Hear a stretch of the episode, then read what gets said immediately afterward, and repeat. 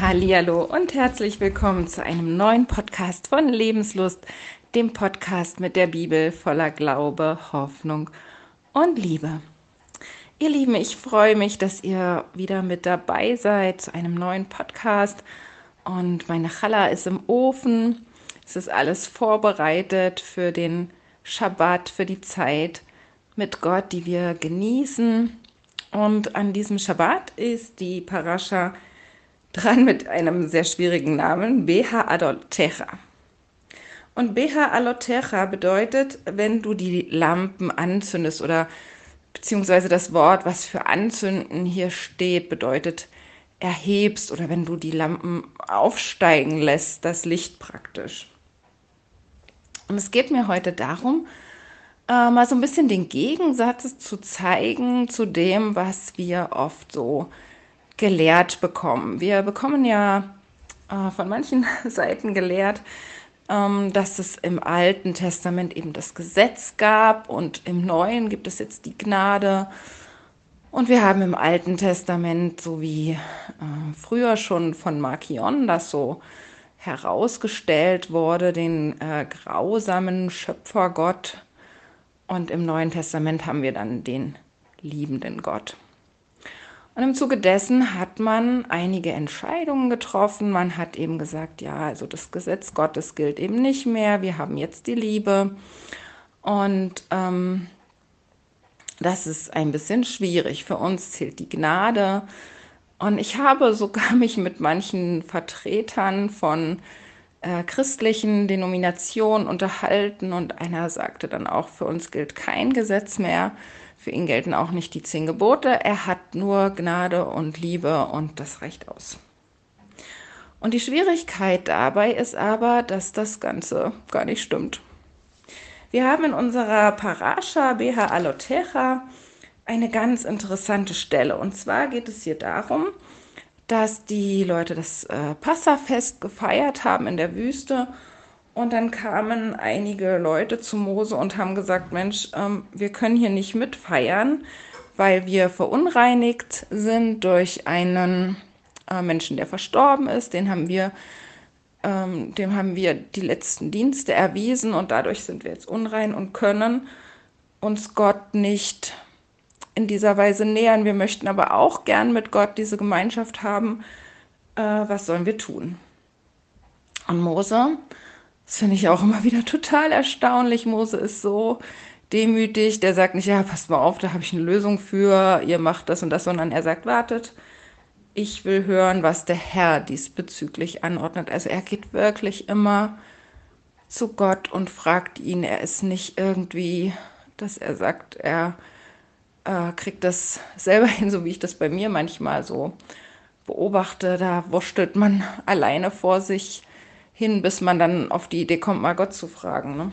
Also Mose geht zu Gott und Gott ordnet an, teilt den Israeliten Folgendes mit, wenn einer eben zur Zeit des Pessachfestes unrein ist oder wenn er auf einer Reise ist. Also Gott ist so gnädig, ja, selbst eine Reise, wenn, wenn wir das nicht so machen können, ist, ist für ihn okay, dann soll er es einen Monat später gegen Abend feiern. Und dann soll er das Pessachlamm essen und ungesäuertes Brot.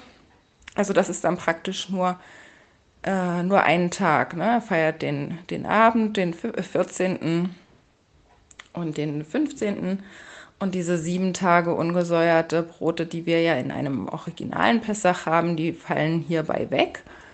Und es geht hier einfach um, um Nähe zu Gott, sehen wir, ja, um Freiheit, um Erlösung. Und da gibt Gott so gnädig einfach noch eine Gelegenheit. Für Gott ist es nie zu spät und das ist doch absolute Gnade, die wir hier sehen. Ja, er sagt, es ist auch ein Spruch im Alten Testament. Ich, ich habe euch den Fluch in Segen umgewandelt. Und das ist etwas, was wir so oft sehen. So oft. Also wir, wir sehen hier, dass die Leute ohne ohne irgendwelche Vorhaltungen oder irgendwas bekommen sie von Gott diese zweite Chance geboten. Und wir sehen im Alten Testament sogar, dass David zum Beispiel, als er diesen Fehler begeht mit der Volkszählung und ähm, diese, diese Krankheit dort ausbricht, dass Gott das zu was Gutem bringt, dass er nämlich den Tempelplatz findet. Also absolut der Fluch in Segen umgewandelt. Oder als er sich diese Batseba nimmt, der David, und den Uriah beseitigen lässt, lässt Gott aus dieser Verbindung den Salomo, den zukünftigen äh, König, hervorgehen. Also absolut der Fluch in Segen umgekehrt. Und das sehen wir an so vielen Gelegenheiten im sogenannten Alten Testament. Und das ist absolute Gnade.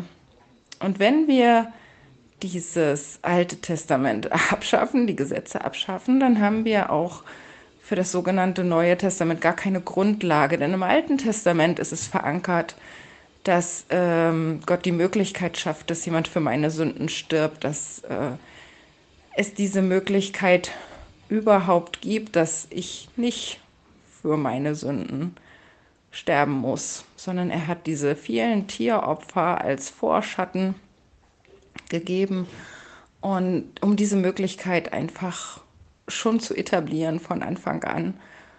Und alles ist dort vorgegeben und wenn ich das abschaffe, habe ich keine Grundlage.